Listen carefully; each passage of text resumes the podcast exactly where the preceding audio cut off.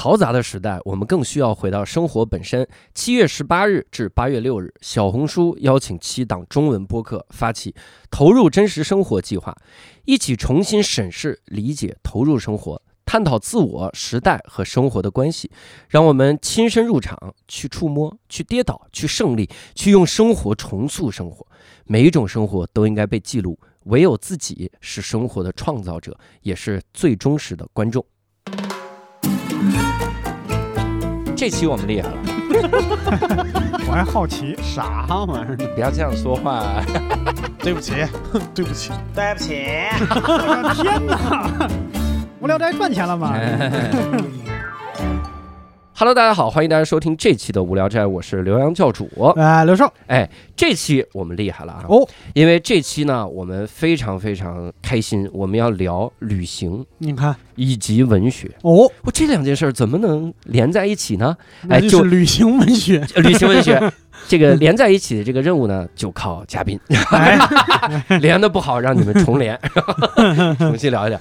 我们这期呢，要跟各位聊一聊这个旅行以及非虚构文学，哎，这之间的这个联系啊。哦，那我们这个先请出我们的两位嘉宾，我们有请我们的无聊斋的常客啊，嗯太熟了，我们的佳佳。大家好，我是佳佳，我今天主要跟大家聊一聊文学啊。哎呦，哦哦，你哦，你是文学的部分啊？哦，两个嘉宾里你关了吧关了吧，大家关了吧。这这这这这，那行吧，那下一位嘉宾 主要跟大家聊旅行的事情，我们来请出我们无聊斋老朋友贾行家老师。哎，各位好，我是贾行家。哎，今天应该叫贾行家，旅行家，哎我们叫这。所以两位老师，今天我们请过来啊，也跟我们好好聊一聊。当然，我们要先先从一个话题来聊。嗯，我突然意识到，咱们四个人里有一位刚刚结束咱们的旅行。哦，哎，谁呢？啊，哦本来这话题应该是六兽 Q，但他一点儿不自觉，还在那呕，不就是我吗？我等你 Q 我的。我以为期末呢。哦，我呀，刚刚从西班牙回来，你看。这个西班牙，西班牙真是贼多，贼 啊，真是吗？多，丢了多。少东西？没有，我特别谨慎，就我每次出门基本上什么包都不带。嗯，然后第一天我我在马德里把移动 WiFi 丢了，哦，我觉得这是我所有能丢的可能性里最好的一种可能性。嗯，就后面一直在用流量，嗯，然后我还发现个小常识，嗯。就是如果你用了流量的话，你在国外你的 IP 也显示在北京，哦，偶尔会显示在广东。嗯，所以那几天 那几天我发微博，大家就说教主你怎么就是西班牙、北京、广州，然后来回走，来回跑。为什么？嗯，就是我我第一天把那个移动 WiFi 丢了，然后整体还 OK，整体还 OK，因为自驾也啊。就是去那个公共场场合的机会不是那么多，啊，所以看的比较紧。嗯，我看哦你这微博发的照片什么也都是在一些人迹罕至、人烟罕至的地方。不是，是因为那个国家啊，这看哪儿都像这样，哦 就很少有地方人特别多。我我基本上都是人文之旅，然后啊去那儿有很多的这个人文文人之旅，有很多人文景观。啊，但是我真是感觉到，如果知识水平不够，去那儿的话会稍微有点难受。啊，因为比如我们参观教堂，我嗯，去塞维利亚大教堂，嗯，然后我们那个讲解器呢，里面我还信心满满，我说租个英文的，好歹能听懂，对不对啊？英文呃还只租了一个，我老婆说你听完了之后你给我讲解。同步翻译。听完了之后，我就说：“我说这个教堂啊、离开教培圈是对的，是吧？我说这个教堂它是 Gabriel Giro 的，它建造，然后为了纪念 Gabriel，啪，我这都是谁呀？我天，完全听不懂，嗯，所以真的很需要文化，嗯。是这种感觉。所以从我的这个生发出来，想问一下，最近各位去旅行了吗？我你要是说最近呀，我最近一次旅行。咱们咱们重新定义最近，十年。啊，你这十年我真是我上大学的时候去的斯里兰卡。哦呦，啊，那是我比比较印象深刻的嗯。旅行，因为我在斯里兰卡待了半个月。哟，嗯，嗯，我觉得在一个地方你去玩两三天，这个不叫旅行，是跟团还是自由行？啊自由行，纯自由，纯自由。半个月终于找回了护照。对为什么半个月呢？是因为那会儿，呃，期末考考完了，我们几个朋友说说我们就是呃去哪玩一下吧，因为都是大学生，也比较穷，不知道去哪玩，但是呢又很想出国，嗯然后我们就是在。国际机票那一栏搜价格从低到高的那个机票，嗯搜到了往返一千七的斯里兰卡，哇塞！往返一千七是，还有个括号吗？括号含偷渡，然后就是往返一千太，便宜了，免签吗？这张卡？当当时好像是电子签就行。嗯，嗯，然后当时的代价就是你必须在那儿待十四天。然后我们去的时候，我们心想说十四天我们在一个另外一个国家消费这么低，我们就去当富婆，嗯我们就去玩儿。对但是这十四天过得很煎熬。为啥？嗯，嗯，为什么煎熬？就是 并不富裕。富婆至少得有五百块钱。呃首先就是差点客死他乡。哎呦，我嗯天！当时当时是一个两个足球队儿，他们在那个踢球，嗯然后就是发生了一些争执，然后我们包了一辆车，那个司机是本地人，路过那个。足球场的门口，嗯。然后有很多警察就上去，他们就拦，嗯。然后那些足球队的那个球迷就拿石头砸，然后看到了我们一辆车包过去，他就觉得可以要挟我们来威胁其他闹事儿的人嘛，哦，就那些石头就砸在了我们的车里、车上、玻璃上，然后我们就说啊，哎，怎么办？我们这种遇到这种人生，这个这么大的情况怎么办？杀鸡儆猴，你倒是杀猴啊！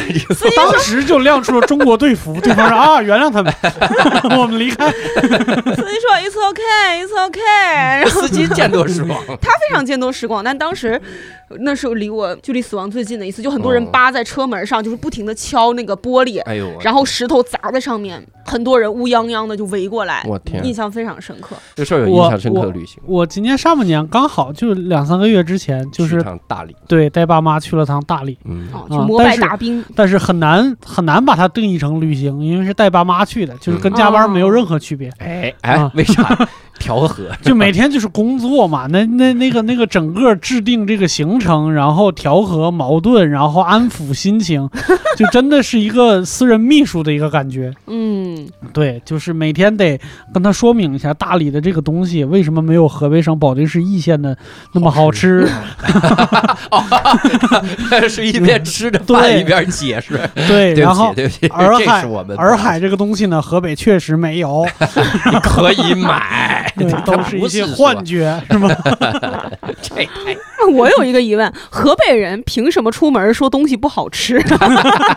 哎河北人没没有，但保定人还是有，啊，保定，对对对对对，保定是是河北省最有这个话语权的。对对，哎呦，蒋蒋老师旅行的时候会符合我们对作家的刻板印象吗？比如说只去耶路撒冷或者什么？这是对哪个作家的 刻板印象？蒋蒋旅行最最近有有吗？你很难吧？你这三年够呛吧？都盯着点儿写，好像基本上就是出差哦啊嗯，基本上全是出差。比方说，我最近就是老出差去成都，但是哦你不能说叫旅行。嗯，我想上一次，上一次是哪儿？那上一次放松点儿是去顺德顺德那听起来很好吃就是好吃啊！但是确实除了吃别的就啥也没有了。哎，啊，哈，你哎，你真是啥都挑啊！所 以我说放松嘛，就是就那一次觉得还挺放松。那大家每次去旅行的时候是怎么规划这个旅行线路？还有衣食住行怎么安排？啊，我最近一次就真的就是非常真实的跟大家说，就是提前没有做任何准备，因为今年上半年比较比较忙嘛，嗯。然后就是匆匆的把机票订了以后就没咋管，嗯。然后到现场以后，我们是觉得就是我们可以稍微放松一点，嗯。节奏不要那么紧。嗯，到那儿以后现查小红书。哎呦，啊，就是今天定明天的行程，嗯。或者今天上午定今天白天的行程，嗯，啊，这个真的是很极限操作。你爸妈也能接受这些？他能，他能，嗯，就是就是他他主要是觉得就是这也花钱那也贵什么之类的，他更愿意待着。对他更愿意在民宿里边待着，然后说今天早晨呢，咱们去趟菜市场买个菜，把今天一天的饭做了。咱要不就在家呢，北戴河也能满满足这事儿。呃，我也是跟他这么说的，挨了顿骂我是真感谢小红书，啊。我不是自驾去的吗嗯？我连加油都不会，啊，就是因为国外的加油站，因为他们人工特别贵，所以很少有加。油，你不会用那个油枪。嗯，对，就是自己加油。我用那个油枪的时候，啊我就跟我老婆说：“我说上面有几个钮，你摁。嗯”然后我老婆就摁了一个钮，然后它就显示一欧元。我说嗯那就先加一欧元，是不是嗯这个意思？就点了个一欧，就伸进去，一欧就是嘎哒，然后就嘎就一欧。嗯我说这点油应该没法开很久，我们再点，我们发现有十欧，然后一欧一欧的加，对一欧一欧加，然后十欧，然后点点了半天，我说西班牙人这么麻烦吗？他怎么能加满呢？嗯，但是就是加油站，整个加油站就一个人，还在里面那个便利店收银呢。收银的，嗯我说那也没法告人家，我们俩甚至开始啥？我们开始算，嗯我们算，我们加了十二欧，发现那个油啊多了一格。我说那一格是十二欧，你看现在咱们两两格半应该几欧？几欧？我老婆就算三十欧。我说好，那咱们加三十欧，加完三十欧发现还差一格。我说这个油箱好诡异，这是什么油箱啊？然后我就真没办法，我就在那个小红书上查，我就查说国外西班牙自驾攻略，对吧？太多攻略了，嗯特别嗯便捷。详细然后上面第一句话，西班牙加油非常方便。我说胡扯，非常简单，嗯只要提起油枪就行。我说那有没有？我我我这一段时间都是在开车啊，开车过程中跟我老婆推理。我说你会不会是提起油枪不按任何钮，嗯，它就加到满为止？嗯然后根据小红书说的那句话很简单，我们做了这个尝试，果然加满。然后我们还发现我们加满油箱是六十欧。嗯就很无聊的知识，但 是但是真的是小红书救我命了，我就第一次知道那个玩意儿容易加满。后面我就就现在已经成为小红书重度用户，嗯就我搜西班牙旅游攻略，这个地方应该怎么看，那个地方应该怎么讲解，怎么搜讲解器。嗯，然后他还说你不知道吧？街球场上最经典的五次打架，我说我还真不知道，我就打开那五次打架。然后他说这里面野球帝曾经在现场有过两次口角，我说那哪两次口角？然后又看，反正就是一路这样看下来，还看了还看了乔丹当年看走眼的五个失误，就啥也看你。是去西班牙了还是？你知道了怎么加油，你就定心了嘛，你就看一些这个篮球，然后也没过。对，最被低估的五个状元就是，哎，我排队的时候都在刷这些。康佳老师呢？如果你去旅行的话，我我刚才就是听教主这，我就想起我们小时候，不是在小时候啊，嗯多少年就是比较年轻的时候，那时候旅游应该是刚刚有网络，嗯。还没所有的旅游平台可能只有一家携程，嗯。但是携程那时候好像只负责订票什么的哦，嗯。啊，就是所谓的旅游攻略，就是你得到那个所论坛上去搜的那个年代。嗯。我就嗯想起那时候一个场景啊，那时候大概是在两千年前后，曾经有一本特别流行的书叫《西藏藏地牛皮书》，哎呦，有没有印象？有印牛皮书。有印象，叫《藏地牛皮书。我有》，这个印象。实际上就是一本旅游攻略。嗯。啊，嗯。就里边有一些手绘的地图，写一点小杂文，啊。然后呢，就是讲这个那时候文艺青年的那个旅游线路。嗯然后呢，但是我那时候也去过一次啊、因为我们不算正经游客，我们就是旅游，根本不能叫旅行。然后我就记着，你你旅游你就是两个最普通的，就是傻乎乎的游客呗，就是你在你就知道这个地方的几个点，啊对吧？嗯你脑子里就有一些名词，对嗯你去了就得照着那个地图。那时候你去的都看地图呢，啊，那时候手机还没有那个功能呢。嗯然后夹着这本书，这本书里说哪个地方，你那个地图还有还是有实用功能。那时候手绘地图，嗯然后告诉你那有几个旅店啊，有几个小餐馆。嗯然后我我的那个场景是什么场景呢？是我在一般你不都是从成都去拉萨坐飞机吗？嗯嗯他那个飞机上呢，我就看见我前面一哥们儿，就他穿那个身儿呢，是你绝对不应该在文明世界里看到的，你应该是在是没穿吗？不是 是应该在喜马拉雅山上看到的。哎呦哦就从上到下非常专业的设备，我嗯我肯定是记忆错误，因为他不可能带两个冰锥上飞机。但是你觉着他他手上拄着冰锥，膝盖上摊着一本藏地牛皮书在那翻呢，哇，就是我牛皮书这么写的啊？哎，其实那俩是普通手杖，太冷了，冻成冰锥了。所以我就觉着他，除非那俩抽那俩东西是两个双拐，他这行为是不能原谅的，你知道吧？就是你穿着这个像像像这个全身的这个银装素裹一样的这个你户外装备，然后你坐着飞机，摊着一本儿 摊着一本儿这个文学青年看的这个这个旅游小攻略，然后就上 上拉萨，你干嘛？我当时觉得挺有意思。然后后来呢，又看了一个多年以后看了人给我讲的一个故事，又觉得很感动啊，这俩事儿就混到一起，嗯我就不说旅游攻略了。嗯就是其实从那个成都一路往拉萨走有公路，而且逐渐逐渐公路修得很好。嗯比方有一电影叫《冈仁波齐》吧，是吧？啊是就是讲，其实是在讲西藏公路建设的那个嗯伟大成就的。嗯然后他们就说那条公路上，你看到会看到什么网红直播啊，看到有也有一些人就是正儿八经穿着装备，骑着那个车要去自驾。嗯说最牛的一群人是穿着皮鞋，拖个拉杆箱要去拉萨那个做小生意的温州人，哦就在这条路上走。嗯哎，呦，就人家就在人家眼里，这这这这么好的道，你们还有什么可挑的？天哪！佳佳，这都夸到脸上了，佳佳。还要穿球鞋，就是呃我我我我当时觉得这两件事都挺动人的。嗯，哇确实是。但是你刚才说那个牛皮书的时候，我突然就是打开了我记忆的闸门。我想起来，就是一零年之前有过一段时间，就是有文创潮，就是早期的文创，那个时候还不叫文创呢。那个时候各大城市都有那种手绘的旅游地图，哦，对对对，它和现在的那个旅游地图还不一样，那个整个是手绘的，嗯，就是漫画风格的，就整整整整一大张。他一开始也是给你一个牛皮纸信封，嗯然后上面写着，比如说写大字成都，然后你打开以后，里边它整个都是漫画形式给你那啥，然后里边每一个景点都给你画进去，甚至这个景点有什么著名的，就是有点那个标签的那个感觉。嗯唯一唯一有点不太能行的就是它那个比例尺的问题，因为它是漫画。你在这琢磨着，哎，我从 A 点到 B 点大概是一扎，我走了二十分钟，然后啊 B 点到 C 点是半扎，结果要走四个小时，因为他那个头画的很大，就是哎，真是哈！你说现在的年轻人这个事儿需要重申为大家找补一下了，就是在那个年代之前。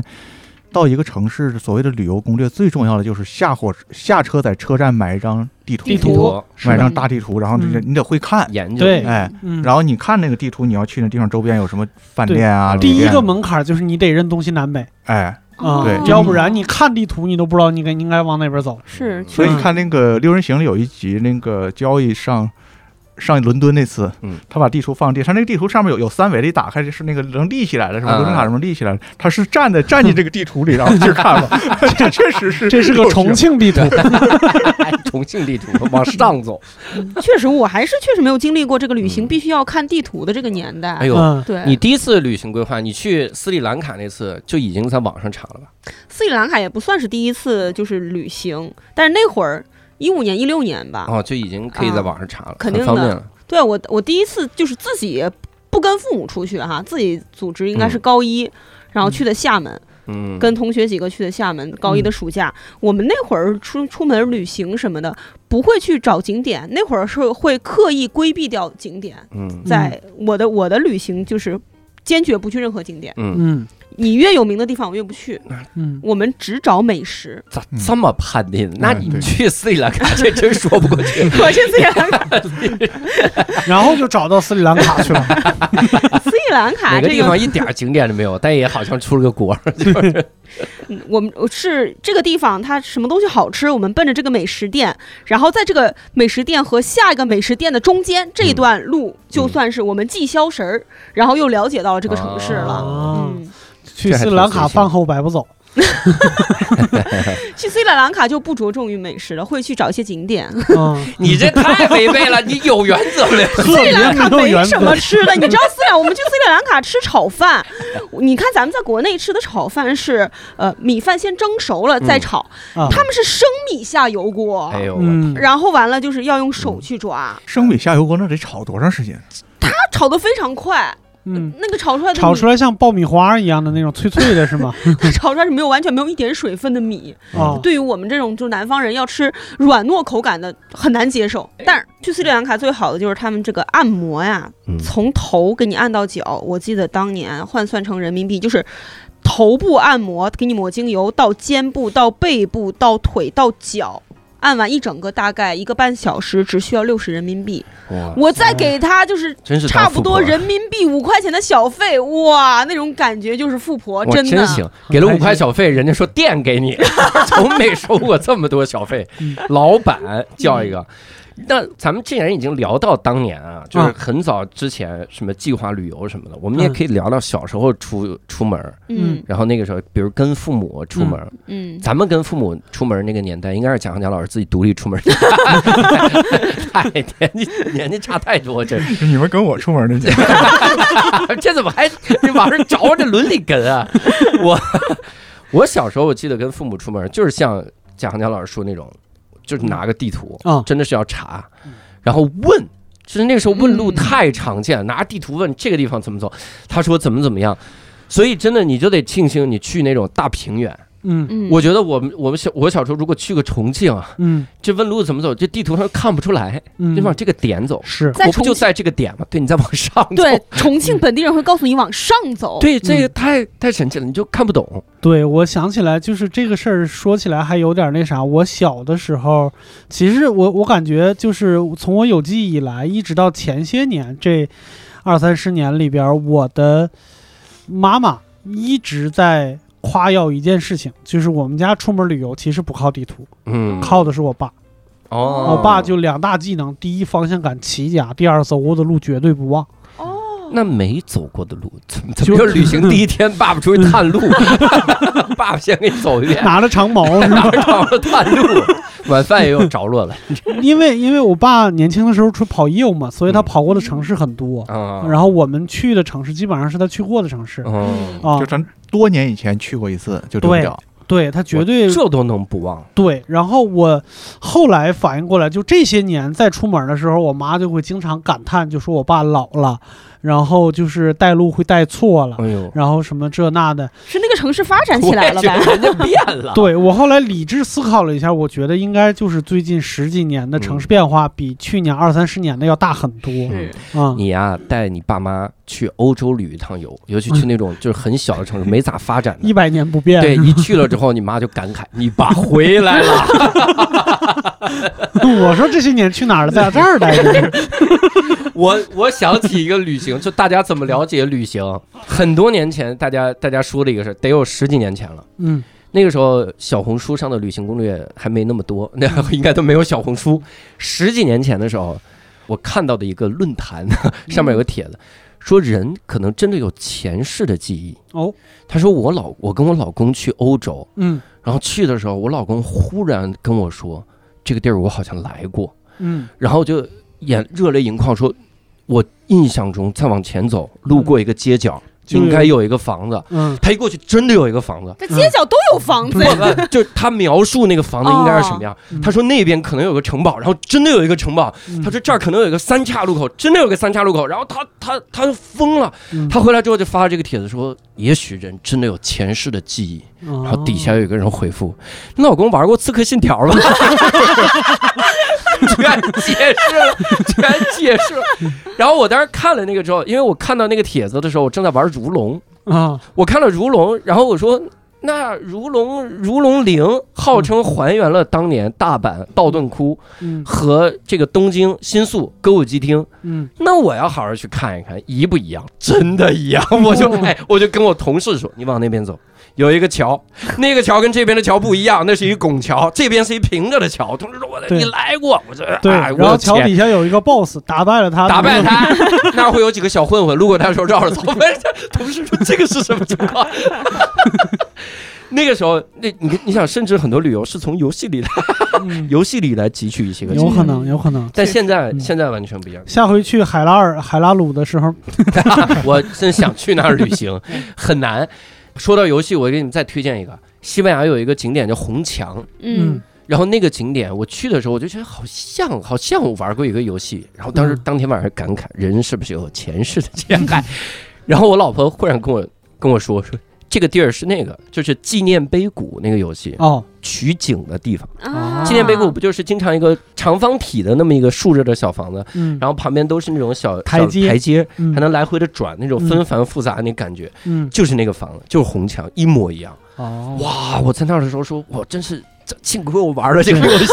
那下一关在什么地方？下一关是那哪儿？嗯说去了去了哪个城堡，哦，然后说这个啊是全游取景的地方，哦权力的游戏。嗯，我跟我老婆逛那城堡可快了，因为一集没看完，全有牛逼，然后就过去，爱取景不取景，然后一堆外国人在那拍照，我说应该就那儿取景，然 后就就就过去了。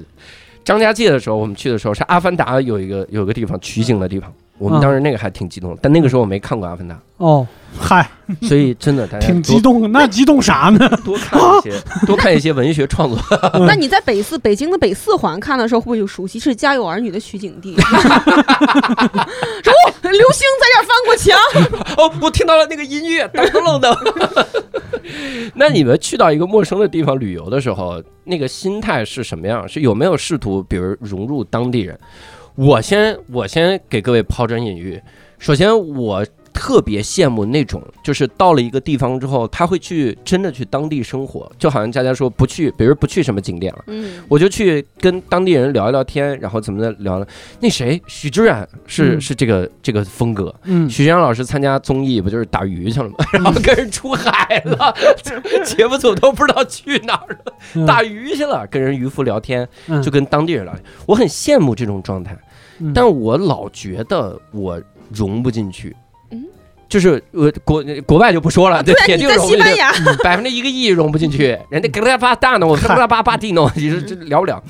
然后国内我也是，我很少说到那儿能跟人家老头老太太聊一聊，大妈这地儿怎么样，很少。去我很羡慕的方言。区吧，嗯，对，所以我我很喜欢，就是我也只能以一个游客的身份，哦而且有的时候我坦然接受游客的身份。嗯我都我也幻想了无数次，我在西班牙如果被警察拦下来，我要说什么。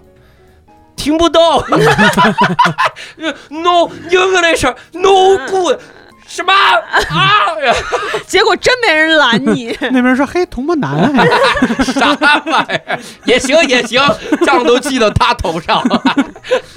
所以你们会以一个什么样的心态去？会了解一些当地的这种？我我觉得还是分地方，嗯就是大理的经验是你跟当地人其实也很淳朴什么之类的，嗯但是打开话题很难嗯，啊、反而是当地人不去大理，嗨，就大理这样的地方，最好打开话题的是当地的外地人，哦，就是大理漂。哦，嗯。就是在那边开民宿的，在那里边已经生活了四五年的，就是嗯。他很愿意跟你交流。对。哎，其实这个地方好，或者是其实这个地方不好，嗯。就不管如何，都是对。都是他自己这么多年的一个经验对。对对对，是嗯，大风天子龙在大理开了民宿，都倒闭好几年了。这会儿每次喝酒还会聊大理，这么怀念大理啊，在他人生中很多的眼界的拓宽，都是那几年开了民宿认识的人在大理嗯。当时的回忆。对。嗯。尤其是尤其是碰到那种就是在大理已经待过十年以上的外地人，嗯。他其实经历过一个所谓的一个一个一个社会形态的一个转嗯。转变。他最早有一点像就是嬉皮士聚集地，就在这儿嗯。没有那么多游客，但是有一群自由的人，嗯。然后在这儿在这儿聚集起来，然后抱团取暖什么之类的，嗯然后逐渐他火了以后变成现在这个样子。你听他跟你能跟你聊一晚上，就是他的心路历程变化嗯和这个地方有什么变化，那个还是挺好玩的。嗯，是我在旅行的时候，我会想要试图融入当地人、本地人。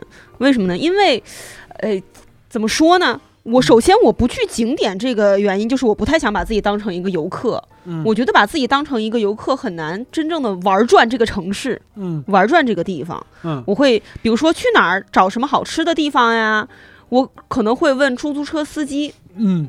这我觉得他们推荐的应该是比较 local 的，因为在吃这个上面我太抱有太大的这个希望了。如果嗯我到了当地，我这第一顿饭吃的是那种很明显是坑旅客的，嗯那在这个城市玩这几天我都不会开心。嗯我第一顿饭我有一个执念，必须得去吃苍蝇馆子什么的。嗯这几年其实你可以在小红书上搜，但是前几年的话，你得问当地人，你得去问本地人，比如说小区门口他们那一帮人在那儿闲聊的时候，嗯你问他们推荐或者出租车司机，嗯，其实是一个融入当地人的状态。这个。应该就是可以看出来，就是你你你自己在外边旅游时间其实没有几年 你往前退十五年，你问当地的出租车司机，他心里边其实有一个 list，就是有人问我哪儿好吃的时候，我应该把他送到哪家店去；啊有人问我哪儿住的好的时候，我应该把他送到哪家店去。嗯就是他们其实都在里边拿钱，当然这些啊年很少见了，是，因为这些年其实没有人问司机了。就是有各种各样的路书啊，有什么嗯网站啊，什么之类的，就把这些，我觉得其实很很大程度上，很多社会上的乱象是被互联网整治的。就这些哦年啊、有很多啊、这就是这种东西。然后我有一个很特殊的经验，很特殊，同样是问出租车司机，哦但是问的渠道不一样，得到的回馈完全不同。啊，所以问的方式不太一样，还是渠道？问渠道哦是啥呢？就是我以前跟我一个同事。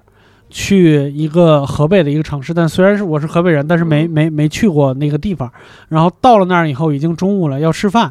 我说咱们随便找家店吃吧。然后那个时代其实那么小个城市也没有路书什么什么之类的，嗯就是还是大的景点才有那玩意儿。然后我我说很怕上当受骗，别去景点，别去那啥，就直接那啥吧。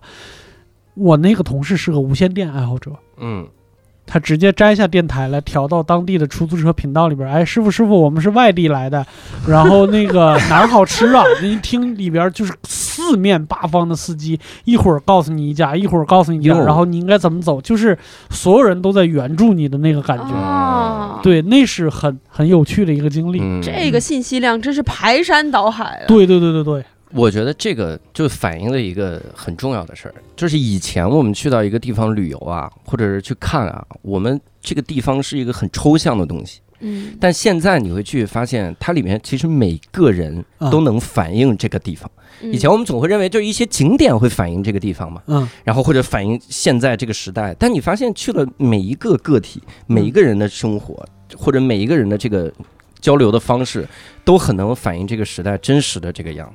嗯，所以每一种生活都很值得你去去看、去接触、接触到这个。嗯。这还得感谢感谢这个这个时代，因为因为没想到要感谢谁。就是你真是感谢这时代，因为如果不是大家现在开始分享自己的这个这个见闻，嗯。这个有经历的东西，嗯。我我很多东西我都不会用。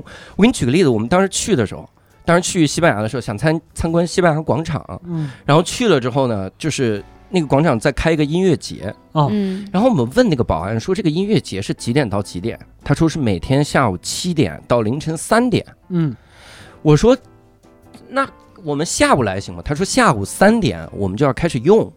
我说那我三点前来行吗？他说不行，他明确告诉我不行。嗯我说那这很奇怪，那就西班牙广场就参观不了了嘛。嗯然后我们不服，就是那天晚上，卡纳是一个很不服输的人，嗯，他那天晚上就查了小红书，嗯然后很多博主都记录了这个事儿。嗯然后他们说气死了，西班牙广场啊，竟然有音乐节，然后没法参观，然后后面就会有很多人。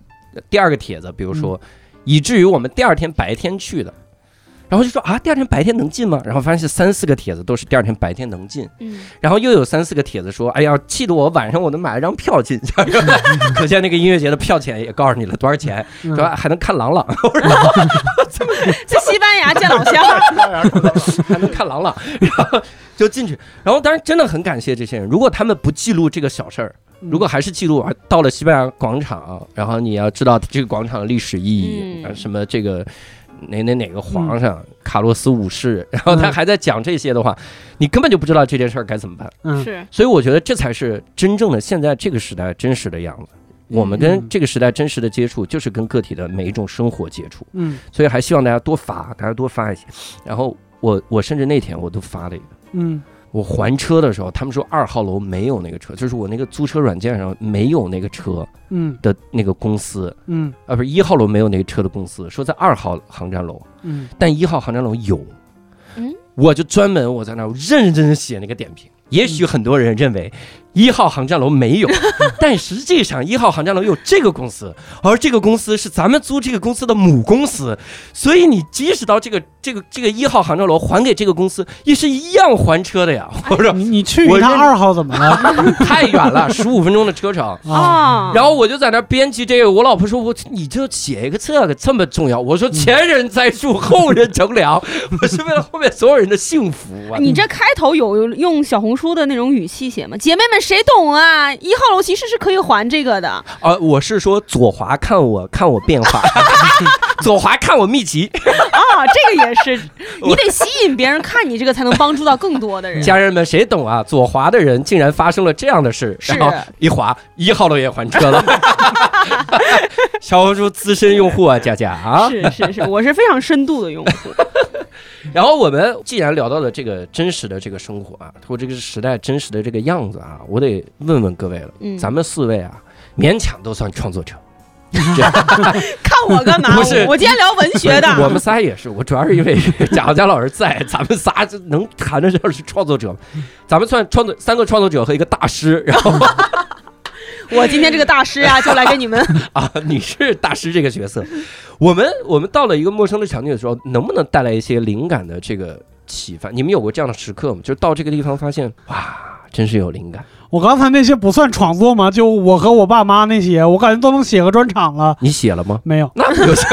光有灵感，没落到本儿上，那就不算灵感哈。嗯会有那个那个，哎，你会有那些个，你现在不是编剧嘛？然后啊如果你到了一个新的场景之后，会给你一些个，就在编剧上的一个新的新的这种东西嘛。我会逼自己跟跟，就像刚才说的，逼自己跟当地人交流吧，嗯。然后才找到了那些大理漂的哦，那个、那个那个生活，啊。然后真的聊了很多，然后那个人在大理待了几年，然后跟当地的一个当当年的所谓的嬉皮女孩谈恋爱了，然后那个女孩现在要离开那个地方，他们准备两地分居了，什么什么之类的，就是那些东西都是一个编剧很难编出来的东西，啊，嗯。确实是。对啊，然后那个女孩儿她她。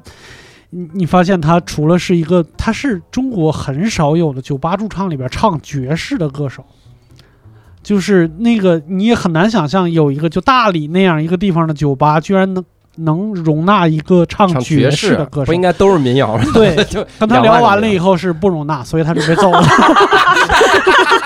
没有大下呀。然后我问他准备去哪儿啊？他说准备去山西。我说你这 你个能不能挑一个爵士比较好？怎么就是硬你闯啊？这个编去剧很难上海编出来，你知道吗？就想零到一啊，这真的是编不出来。就这我编出来往网上一放，大家就是这编剧怎么想的？这也是啊太飞了！现实生活中怎么可能有这样的事儿啊？有啊，要跟他们解释啊，确实见过呀。哎烦死了。哎，我我去那个马德里皇宫的时候，嗯真的真实的感受到你亲眼见到的东西那种震撼。嗯。就是一直以前我们小时候不是看那些个书教材上会说谁谁谁曾经为哪哪哪个教堂画了穹顶画，嗯。然后穹顶画就那幅图就给你放在那儿了嘛。嗯。但是当你真正看到了穹顶画的时候，嗯。你就会发现这些作家为什么要在穹顶上画，嗯。就是因为那个层次感真的太深了，嗯。给你的那个层次感，我觉得哇。就好像真的是分出来层，我说这个云怎么还能画出层次啊？嗯我说画家想象力太强了，嗯云它画出好几个层次的感觉，那是什么感觉？然后我在自驾的时候，我沿着海岸线不是走吗？有一天多云，嗯我看那个云就是分层的。啊我说这个光，我说当你看到这个光，你画不出画儿来，嗯。你照着画呀，你一点点调啊，你肯定能有极强的灵感。嗯。我觉得那个东西才给自己的冲击很大，嗯。所以我我真是觉得，就是我我看到穹顶画的时候就已经觉得了，我说嗯人就得站在那个风景前，得嗯站在那个艺术品前，你才能觉得这是艺术。是呀，嗯所以我路上就一直在观察艺术，我看各种涂鸦，我也品杂，然后看一个涂鸦上面写 SB，我说 这这这为什么要骂我呀？这为什么呀？你咋知道是说你的？骂所有人是他那写的，是有道理，有道理。我老婆写现场写，她正在写，她这应该是在骂我。蒋航江老师有的时候接梗，你怎么那么快？去闲聊吧，佳佳。佳佳呢？你会有那种灵感时刻吗？旅行的时候？我我会就是把旅行生活中就是见到的、看到的这些，都在当晚打电话告诉我一个朋友，然后把这些这一天的见闻当做日记一样告诉这个人，然后我嗯告诉他之后，这个就储存到我的记忆里了。我觉得在哪个播客节目里面应该是能聊出来的。哦，嗯就得讲一遍。我我先。讲一遍，就是系统的用自己的语言把它梳理一遍，嗯我就感觉这个应该是在播客节目或者是嗯呃现场跟谁互动的时候，这个是能作为一块素材，然后到时候在我的记忆宫殿里面就调取出来，嗯这块就能说了。你那个朋友现在重度自闭症，拒绝跟任何人交流，我那个朋友现在看到了很多世界，他眼界拓宽了。幻觉都出幻觉了，这这害怕。咱们三块砖扔完啊，得问问作家老师，嗯作为这个贾行家老师一个呃著作等我深的，因为我矮，那也没多少，著作等姚明，著作等我我家都珍藏着贾行家老师三本书，你看，你想想著作，贾行家老师会有就是在旅行的过程中会激发灵感的时刻。吗？我我我不说我哈，我就说这个，那我就白问。因为因为我其实那个在旅行里边，你觉得遇到的可写的跟那个刚才六兽说的差不多，嗯就是其实你就是直接剪一个故事，你只不过是走到那个场景里，它体验很强烈。嗯嗯就是你把它写完了，它是不是成为你自己体验的一部分？这事儿不见得，嗯所以它就不是旅游文学。你上这剪个故事，剪个素材回来，嗯就是你现场体验比较深，其实是这样一个感受。嗯就是你真说形成一个东西的话呢，它是它挺复杂的。你比方说刚才教主说那个云的问题哈，嗯。嗯。就是如果你没去过那地方，你以为这云是想象出来的，嗯。你一去你看到是这样的一个云彩，嗯。这个体验呢，其实有一点像最古最古的古代人的体验。哦，就是像当年齐白石一样嘛，齐白石就是、咱们最古才到齐白石。啊，因为那个时候没有那个时候相机不没有相机时代，你就可以把它认为因为他他的技术又比较完整，嗯。就白石老人那个回顾嘛，嗯。他就说他在家乡当木匠的时候，虽然也画画画很好，嗯。但人家就告诉他说你必须得出门，嗯。你得见真山真水，嗯。就那个不同的地方地貌。对。环境，包括你看那个云，它肯定跟那个地方的那个空气啊什么是有关，太阳日照是有关的嘛。嗯。所以他见到这个东西是觉得你不可能想象的，你嗯。脑子里没储存这些记忆。对，嗯。就跟教主说那个，但事实上呢，画那个云又很难，哦。因为画家说呢，就是咱们看云看不出来，只有画家去画云的时候才知道呢，云的移动极其的快，是。嗯你是很难把它那个画，哎，对，你就学学画啊，对我是就是他说，当年就是说，比方说那些会画云的画家，他一定有一些特殊的标记法，才能把这个云画下来。嗯。那他说这个，这个其实它说明一个什么问题呢？就是说，咱们普通人虽然说走了很多路，但是咱们并不见得会看。嗯。嗯。就是真正你去到那儿，和你真的能不能看见这些东西呢，不是一个必然的联系。嗯就是有一个谁说的话，听起来很尖刻呢，但是他其实说的是一个实话。他说嗯游客呢，他是寻找一些固定他要凝视的东西嘛。嗯厄里厄厄里有本书叫《游客的凝视》，嗯他里边说，他说人在当代的游客，他只能看到和他认为和自己有关系的东西，嗯他是看不到这个地方真实的样子的。嗯所以时间长了呢，当地就会为了这个凝视而塑造那个景观，啊这就是现代旅游业。哎，现代旅游业。嗯。就是你觉得那个东西很很难看、很丑，像佳佳他从来不去，嗯。但是他是因为那是他们能够做到的和大多数人寻找的东西，嗯。对吧？就是你少数游客他就不管，把你放弃掉了。对。嗯那你要是如果说没有那个训练有素的一双眼睛，嗯。其实也不见得就能去了就能够看得到。嗯。是。嗯，所以他说这个事情就是他他仔细的去看，他是挺麻烦的，而且真正的看到呢，它和体验，刚就刚就我们说回开头，它和真正形成体验又不完全一样。嗯。形成体验，你得喝这儿的水，吃这儿的豆腐，嗯。在这儿生活好长时间，经过了一一年，嗯。你才知道这个地方这些事情为啥是这样的。一开始你看咋那么奇怪但事实上你但是过了，你就知道那都是合理的。啊对那这个长期时间积淀下来的东西，对对对对对，嗯。就是它它多么不合理的事儿，它它实际上都有个理由，虽然它还是不公平、不正确，嗯。甚至是不正义，但是它它确实是有理由的。嗯。所以这个东西就是才说这个旅游这件事呢，它和生活，你看它有很多的差异。而嗯咱们一说现代旅游这个词呢，啊，这应该也是那谁的恶劣的观念，就是他说旅游这个生活方式，它的出现一定和上班是同时出现的。哦。嗯。哦，如果你没有那个现代意义上的工作上班的规律，你就嗯。不会想到说我要假期，我要到一个要地方打破这个打破这个东西，就是这嗯。一定是一个一组的生活。嗯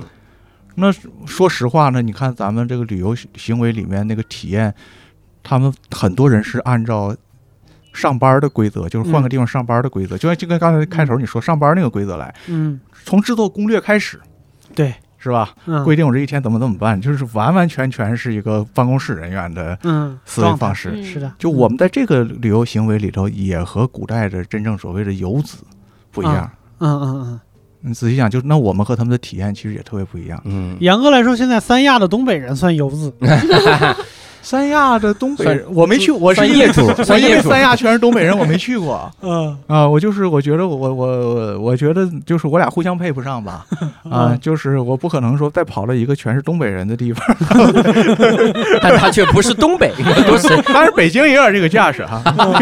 天通苑，还还是不太一样，不太一样。嗯。对，刚才你说那个，我觉得有一个有一个对应关系，都是我的经验，就是有点印证你刚才说的那个，就互相塑造的那个那个感觉。有的时候，比如说我们到一个旅游区，像佳佳为啥不去旅游区？觉得商业化，嗯，觉得贵、浮夸、不真诚，嗯什么什么之类的。我也有这样的感觉，但是那个地方为啥是那样？有有可能是双向奔赴。嗯嗯嗯，就是经常你能在，比如说你在三亚，或者是在某个地方海滩，你在那儿感叹怎么人这么多嗯啊？然后怎么这地方还有卖旅游纪念品的呢？嗯，怎么这地方还有卖轰炸大鱿鱼的呢。嗯 哪个景区它都有卖那个淀粉肠，啊，对，嗯，怎么还有呢？然后我也有过那种经验，就在葫芦岛随处一找，找个野海滩，嗯在那儿自己挖，挖着挺高兴，然后旁边就有一个气气哼哼大肚子大哥在那骂街，怎么连个卖水的都没有？啊，其实是一样的。嗯。嗯。啊，对，你看现在人出出门已经习惯不带水了。啊，对呀、我们小时候嗯。上哪儿去的带水壶啊，啊？我记着，哎，这是是那个意大利人老安，他八十年代的时候，他从意大利到中国来溜达，嗯。他就发现一个问题，他说那时候意大利有瓶装水了，嗯。就是八八二八八二年前后，嗯。他到上海他就不知道出门得带个水壶，啊啊，对，买不着水果。他他说他他他对那个体验就是游客的体验，啊就是咱们觉着小时候水果就是不是你想买就能买的，对，得你爹你妈单位分呢，是吧？嗯分完了之后，你连夜把那个梨黑这块炫炫掉，然后整一锅整一还有整一块黑的，这分的这个梨，那那你说咱们小时候，爹妈也不是岁数很大，在单位那个地位不是很高，都后边肯定。是肯定是最后一批。一边削梨一边望父成龙，哎，那意思这梨也不是自己买的，是吧？是单位里挑的。就那个那个时候的那个农中国这个市场农业市场正好还没先建立起来，嗯所以咱们没感觉。起码我我们那时候小时候不懂啊，因为你没见过，你想象不出来嘛。对嗯但是呢，意大利正好那个时候他他们刚刚完完成了一轮经济振兴，跟比中国就是就是早那么几十年的，好像那样就是感受一样。嗯嗯所以他到这儿他就不正常，嗯呃，就是他认为该有的没有，就特别强烈。嗯，这个其实就是一个游客的凝视。你现在嗯现在想一想，咱们自己不觉得，但是走这个，你说这这个傻老外怎么出门不带水呢？嗯，对，啊，但是但是他在那儿骂了，这他地方怎么连个当你当你凝视游客的时候，游游客也在凝视视你，我去斯里兰卡那会儿玩的时候，我们就特地选了一个在山里面的一栋小别墅，也特别便宜。然后我们就在那儿吃，呃，吃饭啊是就是。这个别墅的管家会给我们做饭，然后做饭他会收钱。我们一直在吃当地的食物，偶尔有一顿呢，突然想到说我们不想要麻烦这个管家给我们做了，我们想嗯点外卖，但是那是不可能的。嗯因为我们选择了斯里兰卡这个国家和这个深山里的这个小别墅，外卖是做不到这一些的。嗯特地规避了这个游客比较多的地方，就会有这样的困扰。你们你们在旅游的过程中，有哪一刻是最有分享欲的吗？就哪种事儿会让你觉得我最好找个平台，我发一发，我小红书上我连载五篇，奇给大家闻发一发。就看到那种奇奇闻异事。嗯我去斯里兰卡，又是讲斯里兰卡，因为在斯里兰卡待的是时间最长的。嗯我们就是规规矩矩的买了那个火车票去另外一个城市嘛，什么海上火车，当时就嗯觉得很好，然后过去，然后我们规规矩矩的检票进站，然后指那个位置，我就跟。跟当地人说，我说哦不好意思，这个位置是我们买的。他说嗯是我先进来，他就像进地铁一样，他说是我先进来的。我说哎，您看这个几号几号？嗯他说我先进来，他一直在重复说嗯我先进来的。我说我当时心想，我说这个人是因为这个人他没有素质，我不跟他计较了。后来这个火车要开的时候啊。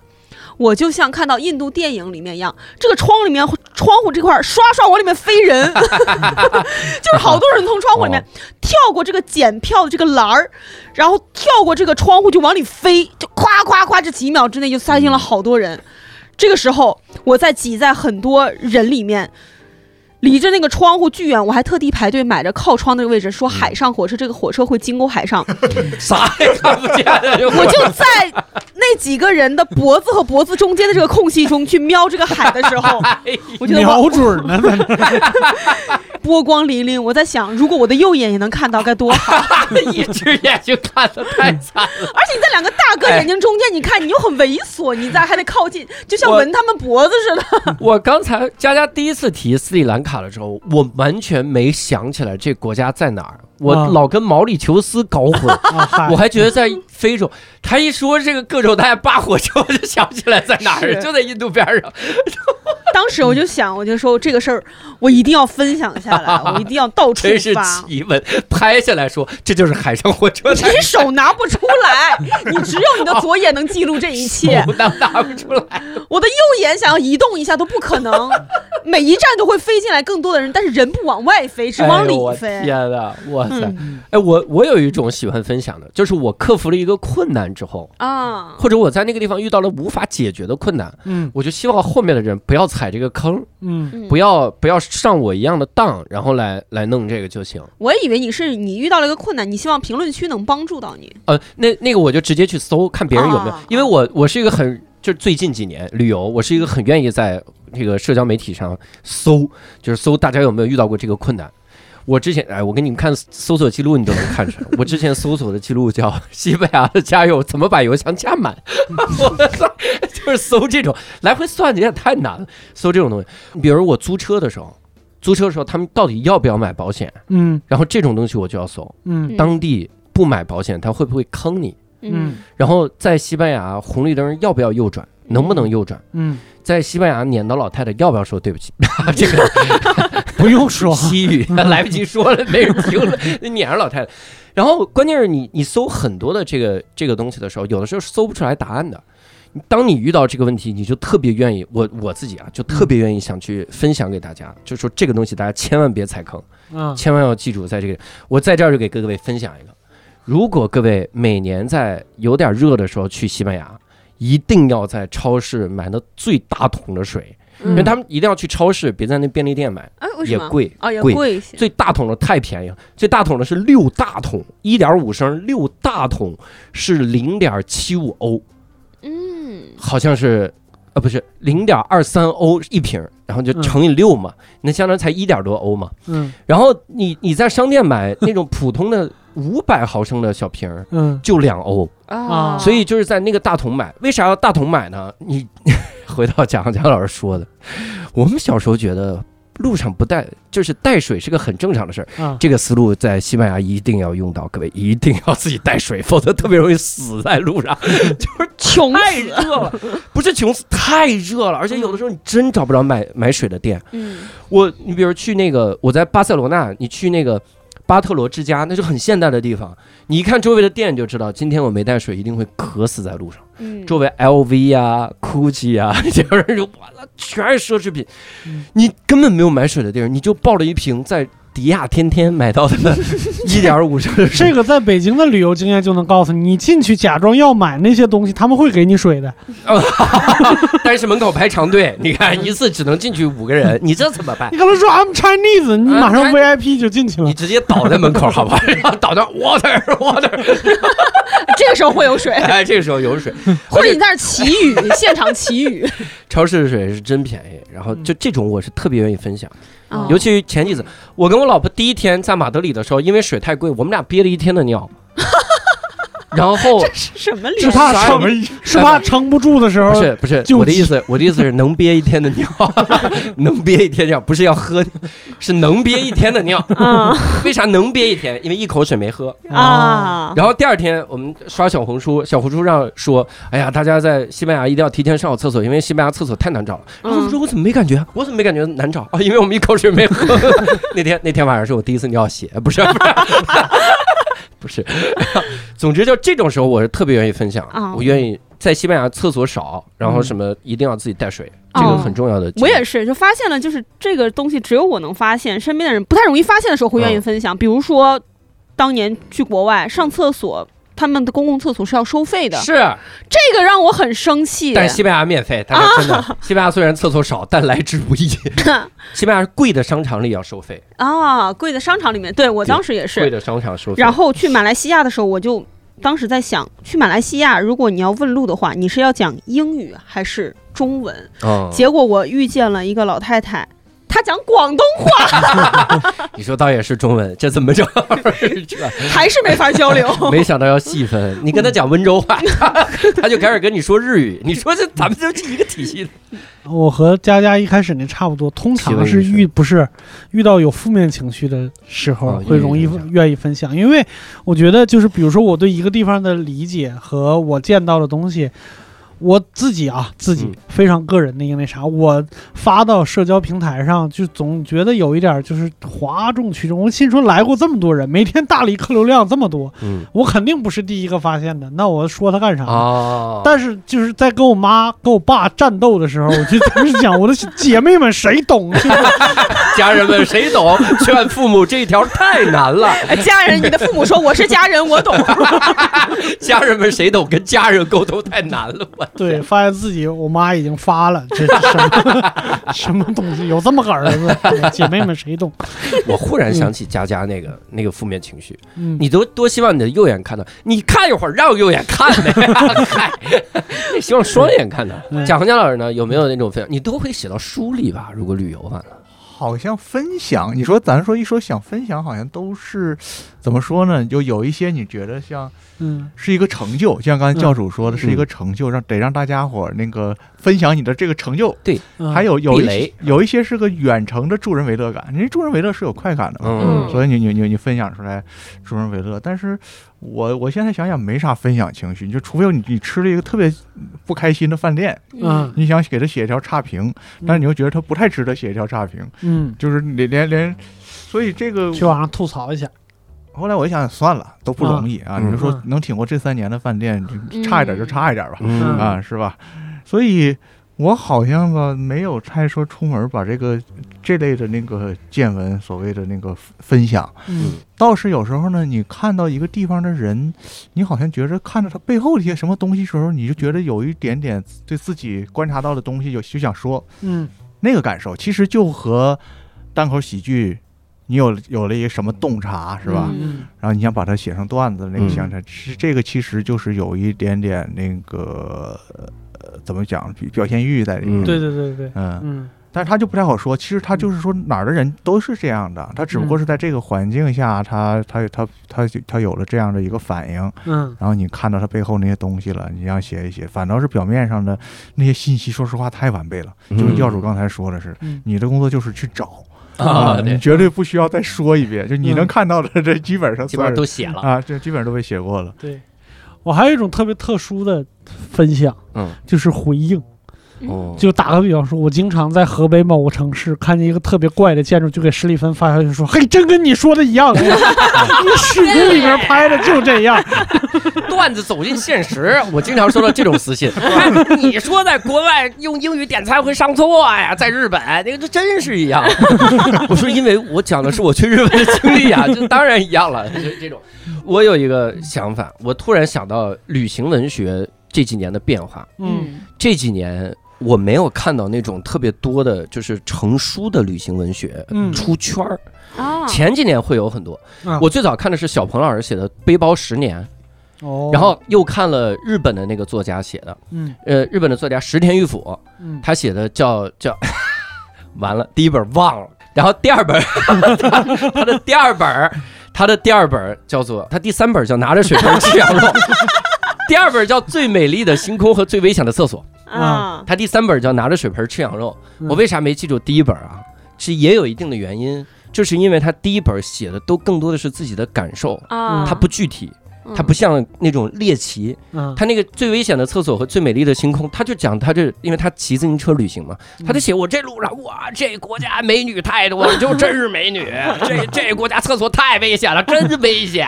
他可能他可能第一本写的是在福岛旅行，他他再也不去了。他第一本写的里面比较让我印象深的就是他路上被抢劫了，啊，他抢劫了之后，他就把车抢走，自行车抢走了。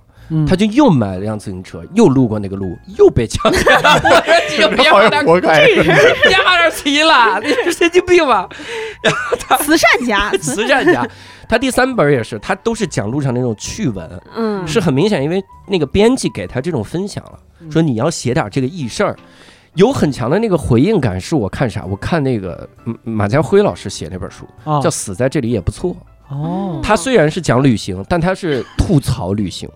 嗯，他说他不喜欢旅行，他到每个地方他就觉得啊，我想死，嗯 但是突然觉得这个地方还挺美的，所以我死在这儿也还行。嗯然后他讲那，因为他把负面情绪写的太好了，嗯所以你到那个地方产生负面情绪的时候呢，你就会觉得，嗯，别人已经骂过了，我就饶了这个地方，然人家已经写书骂了。跟马家辉老师说：“你这跟你说的。跟马家辉老师说，真的差点死在这里，你说的是真的，我也差点死在这里给。石田玉福写，真的被抢劫两次哎，骑捷特当然就是容易被抢劫，啥呀？我天，非常有回应感。嗯但这两年。我感觉没有太出圈的旅行文学，嗯。我我个人觉得是因为就是大家把更多的旅行文学挥洒在了这种社区，就是哦，就是网上、社交互联网上、社社交媒体上，嗯。小红书很多的文章，我觉得都像旅行文学，嗯。就是以家人们开头，然后讲了自己一个见闻，然后怎么怎么样，你会觉得非常真实，嗯。嗯，觉得有很强的回应感，真像你说那样。哎，好多那种困难一旦解决了，我就特别期待有见。我看那个租车平台。那底下那个评论，嗯，我到 T 一发现真的有那个公司的时候，嗯那几个评论说，别看这个这个地址，T 一其实也有。我说真是有，这家人们谁懂啊？T 一真是有这个，你就愿意愿意有有有这种分享的这个感觉。嗯是的，你们最近几年还看旅行文学吗？有看过什么比较重要的旅行文学吗？我可能还真的就是在社交媒体上看哎呦，嗯啊。但它很难叫文学了，已经，它有可能叫记录、纪实，嗯。但它是各种各样形式创作的，有视频，嗯。嗯有那种就是就是所谓的博文，嗯。然后也有什么其他的。嗯。你比如说我在大理就真的看就刷一个视频，那视频上就是两个刚刚到大理的，就是一对小夫妻，也是嗯。做编剧的，然后就是晒自己刚刚租到的房子，就是两、两层，然后各种各样的装修啊，到处很高级，然后他们各种各样的小巧思，包括二楼还有房东从全世界各地带带回来的工艺品，什么什么什么之类的。然后这这个这个还有另外一面，就下边的评论是。哇，这么好的房子，一个月还不得五千块钱？啊 啊！这个我想，我倒想去看这个评论的这个生活的环境。我天，他在鹤岗，他明确标明是大理，然后就、啊就大概对大理的房价有一个了解，很了解哇！对，拿它当切入点去跟当地人聊，说哎，你们这儿房价是不是很便宜？他会啊给你介绍什么之类的。嗯，对，我也是会经常在呃这个社群上刷。最简单的来说，我会看 vlog。嗯如果我没有明确我接下来要去哪个城市旅游，我就会这个 vlog 一篇篇的看，然后看他们这个 vlog 博主，他不仅是吃。然后现在他如果要这个 vlog 有很多人看的话，他也会像我一样规避掉景点，去探索那些小的、嗯小而美、精致的地方。嗯然后还有就是，说实话，我出门旅行或者旅游到了一个新的地方，我还是更喜欢拍照。哦，现在有很多地方，呃，小呃小红书上有很多博主他分享，就是这样的景点，在这个角度拍会拍出什么样的效果来？我喜欢看这太重要了个，。这太重要了。啊，最近泰国比较火的就是，呃，这个有个大佛，你在正面拍会很多游客，他们会告诉你在哪个巷子中间哦，拍，你能拍到啊，这个你和佛的一个合是的，我们在那个环球啊，的的时候，就是他们有很多人在那个哈利波特那边，嗯。呃，拍一个下课的一个短视频。嗯，然后就是看完了以后，就是赵子晨老师，就我们的一个编剧老师，啊。就在那儿一定要在那儿拍一张下课的，哎，但但是就很难拍出只有他自己，嗯。是，不是下课，上课迟到了，穿着魔法袍，在巷子里边奔跑，然后那个啥，然后后来就是卡点儿吧，就拍了大概有半个小时，终于能卡出大概十秒钟没有人的场景，不错不错，但是拍出来的效果跟小红书上的一毛一样。真好。哎你看，嗯哎，一看小红书上那视频，哎，也就十秒，极限了。他如果这个没有拍到只有他一个人的这个照片的时候，他可以上小红书问：“哎，姐妹们，大家可以帮我 P 一下只有我一个人的状态吗？”下面评论区会帮你把其他人抹掉。好，还有一种是大家能推荐一些能抹掉人的 app 吗现在太分，我我觉得这个就是现在人和人之间一种很真实的交流。是的，嗯就是我真的遇到了一个问题，或者我我自己解决了，嗯我分享出来，真的会有人需要。你一个最简单的事儿，你你说如果我写一本书，我不会说，呃，比如《西班牙巡礼》，这是我的书名啊，比如说啊。我其中有一章我会写，如果还车的时候才第一环嘛，我觉得这太浪费书这个介质了。嗯，但是我读者一看太碎了。太碎，但是这个是个很真实的交流。是的，而且你你去第一环的时候是在室内，第二环是室外，你这玩意儿我需要知道，嗯。所以我我觉得现在这个时代，人和人之间很真实的这个交流，就是记录你的生活，嗯，每一种生活都值得被人看见，嗯。但总有人的生活能帮人解决问题。是的，是的，我得问贾行强老师一个问题，嗯。那这种你看现在大家。读书有没有一种趋势，就是大家越来越喜欢看一些个非虚构的东西了，纯虚构的大家已经不太想看了，或者说大家愿意往非虚构这儿看了，以前是完全不看。反正有个统计，但是我忘了那个数字。其实有见到数字也不太好意思说，就是现在人看小说，嗯因为你得把所有人都买的那个什么《活着》呀、《红楼梦》啊、这个呃《围城》啊这几本书拿掉哈，嗯。就是剩下比剩下的就是真正比较能够体现个性的小说。嗯。这个数字其实是很不乐观的，哦。嗯，就确实大家是不太看小说。哎虚构是确实是不太看了，嗯。嗯。但是非虚构的看不看，就说文学的看不看呢，嗯。我就不太知道。嗯。其实刚才教主说了一个很很好的问题，就是你去了一个地方，以这个地方的见闻写了一本书嗯。嗯。啊，你怎么说你不是一个旅游作，你是一个不是一个旅游作品、旅游作家的东西，还是真正意义上的文学嗯。啊？所说旅游文学也行，就是，嗯但是它首先最重要的关键词是文学，嗯。但是那个标准是啥？是个真是不太好说的事儿。是。嗯。嗯。你比方说，那中国过去就是古书里面什么叫旅游文学？嗯。啊，这是它也其实也是一个问题哈。就是过去也中国古代也有也有录书，嗯。比如我看过一一书录书挺有意思，归到笔记里，就是嗯。一个举子给别的举子讲，你从这个地方到那个地方进京，嗯。你一路会干会怎么走怎么走怎么走，很嗯重要。这对这当当地人来说是的啊，它里边有有一些很妙的妙笔，他自己可能觉得是恶趣味，但是今天人看觉得是古代古人也挺有意思。嗯哪里哪里有一什么店，店里有一寡妇，就这一句话，很妙的一句话，就是你嗯你自己想吧，那那就是那个橘子嗯，但是那肯定就不是文学。嗯，但另外呢，他能帮你补裤子 裁缝店，什么店啊？这是就是你比方说，那我们公认的杰作，古代的杰作，就是会会读古书的人都会说那书是，甚至可能就是文学里最好的，他不嗯。不是说之一。嗯。你比方说徐霞客游记、嗯。郦道元的水经注，嗯。本来它是地理书，嗯。但是他认为是最好的文学。嗯。那为什么呢？他其实就是他们用这个客观世界，用他那个特殊的生活方式，弥补了古人古代文学里一个最常见的毛病，嗯。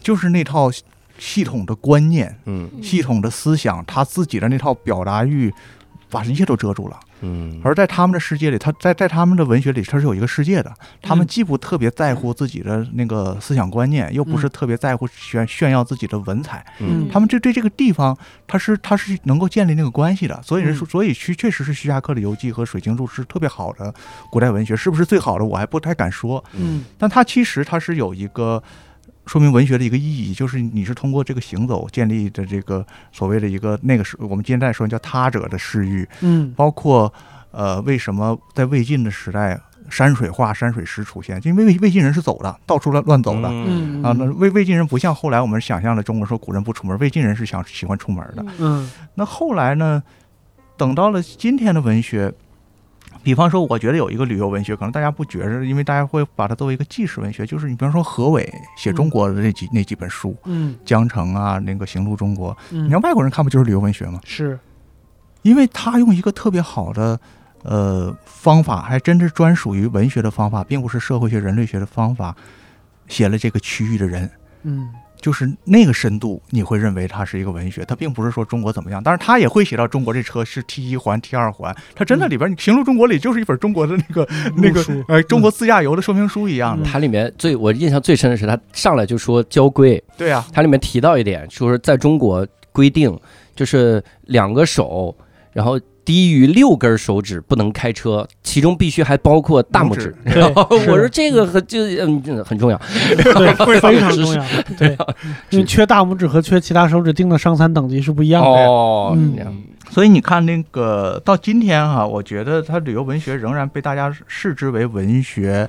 比方说，如果你去看布罗斯基写的那个威尼斯那本书叫《水印》，嗯啊，大概只有五万字，但确实很又很经典。就是所有人都写威尼斯，为什么大家要去看这个俄罗斯诗人写的威尼斯呢？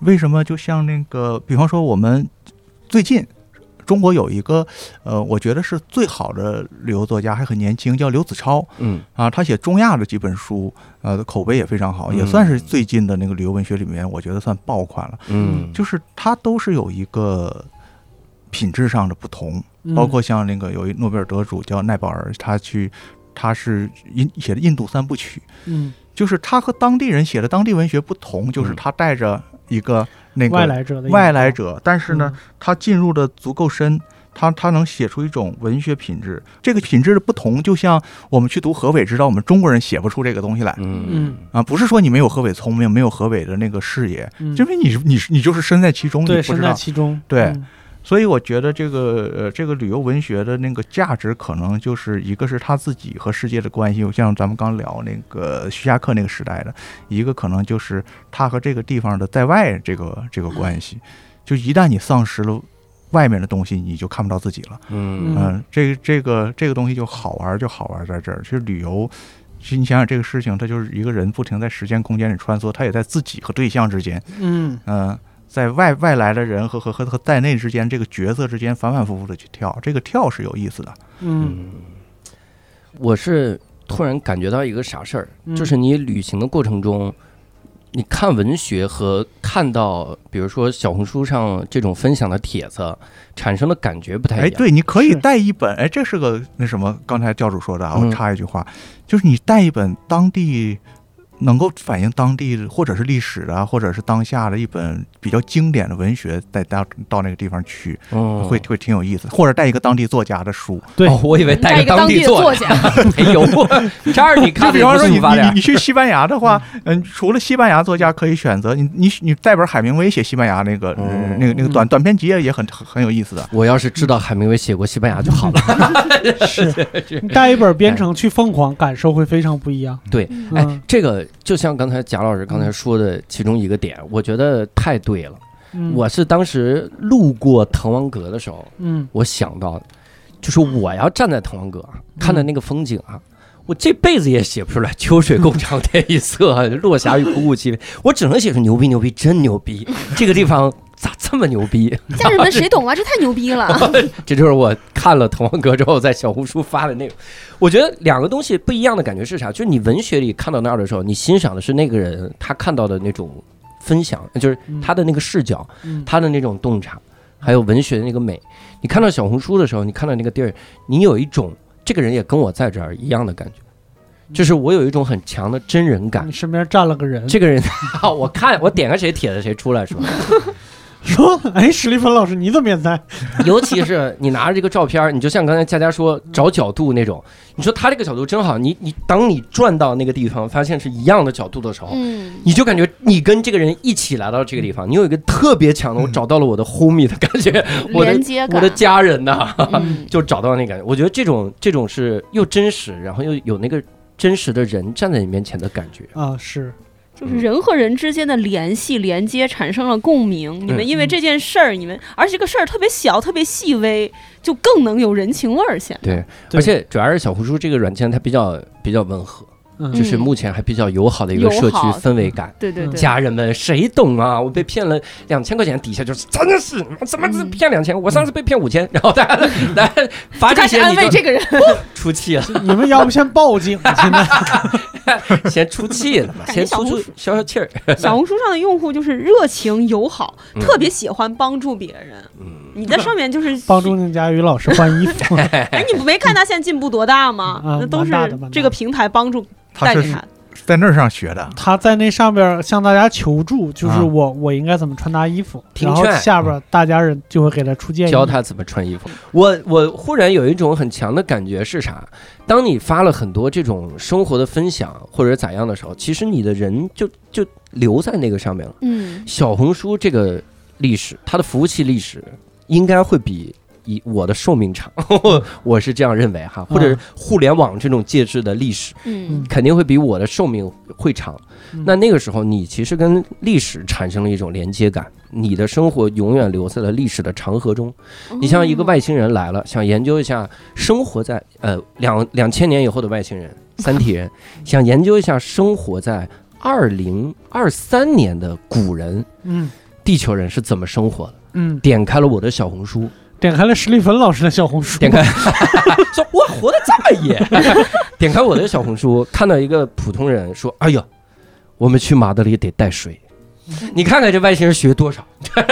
没没学多少，但是那一刹那，我就成为了一个历史历史中记录的人，嗯。我就想到了一本书名，嗯。这个这本书名是我很喜欢一个作家写的，嗯。叫《世界上所有的傻子》，沙子，世界上所有的傻子这本书啊写不完，太多太多。黄页是而且我一直我一直觉得贾行家老师是特别执着于记录生活中这些个点滴、真人真事儿的这个这个状态的。嗯为什么当时选这么一种写作风格呢？为啥不写点虚构的？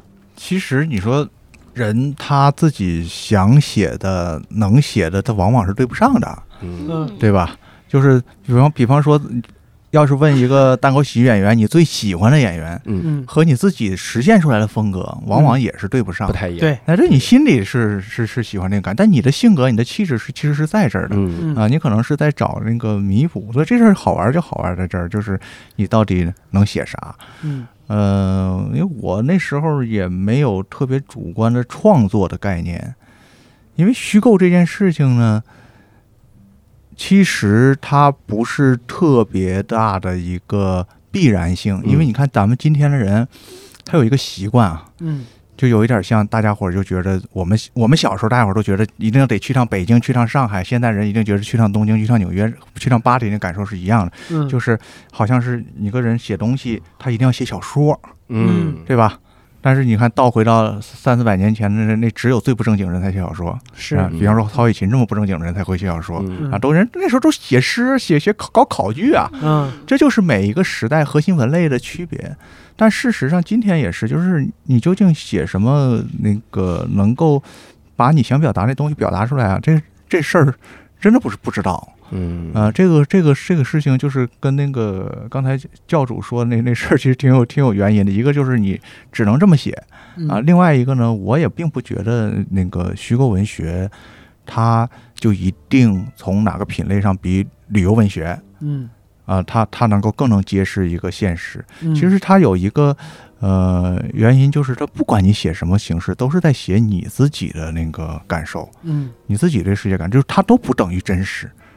嗯如果客观真实的话，那就不是创作了。嗯一个人创作，他肯定就是有有有有一个那个什么因素在的。嗯即使在法律上的上的那个证据，你看证人的陈述，他都不能够说就是等于等于真实。嗯嗯他没撒谎，但是不等于真实。你如果大家能够感受到这个这件事情，就有意思了。嗯这其实就像咱们旅游一样，你看到的和这里究竟是不是，不见得是一回事儿。嗯就是我确实去过那个西班牙，我确实去过斯里兰卡，嗯但是你究竟看到的是不是这个世界，呃，这个地方，嗯，其实是挺有意思的。我不在乎。对，是这样啊，就是教主说这个四个字非常重要啊，嗯就是说我不在乎它到底是什么，我在乎的是我来过，我在这儿经过了什么呀？对是我感受到了什么？嗯嗯，这个其实就是你不管去写写作，从本质上说和旅游的行为是一模一样的行为，不就是嗯一个人在在把自己啊一点儿一点的把把它并到这个世界里去，好像留一点不同的东西嘛？嗯就像教主说的，万一将来把它复原出来，外星人来了，以他们的 AI 技术复原一个那个。呃，音容宛在的教主还坐在这儿录播课，还说这些话，嗯一模一样的话是完全可以的。嗯再复制一个史蒂芬，然后说这按照他们不全的信息说，这是代表人类最伟大的建筑艺术。嗯咱们回去造一个模拟虚拟地球，把教主就放在这些建筑里。我做大佛上，我在被捕。我在那个时代的小红书上写家人们，谁懂啊？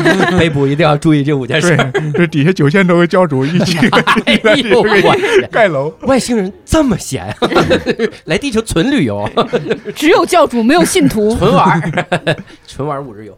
但我我有一个我有一个感觉，嗯我这个感觉是啥呢？我们现在很多的这个记录或者写的这些东西，可能不是非虚构文学，嗯但是它是一个非虚构写作啊，就是把嗯写作这个东西嗯无限扩大化的定义了嘛。啊你你举个例子，如果我们想到一个平台，就想到这个平台上固定的几种语言，或者是经常用的几种语言，这不也是一个很伟大的创作吗？就是它引领了一个说话的方向，至少是嗯我们语言的这个这个未来的一个方向。嗯我能，我觉得这个是一个，就是让让每个人都产生了那种能面向历史，然后走进历史的这么一种可能性。嗯我觉得有这种东西，哇，这这升华的太牛了，哥们儿就是啊，去西班牙不一样，你知道吗？看到那分层的云，咱们就思考，深造回来。深造。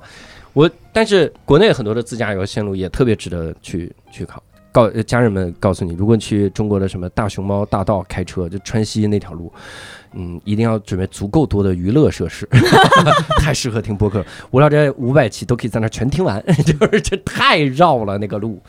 所以，哎呀，这这一期我们也是聊了一聊啊，这个旅行啊和。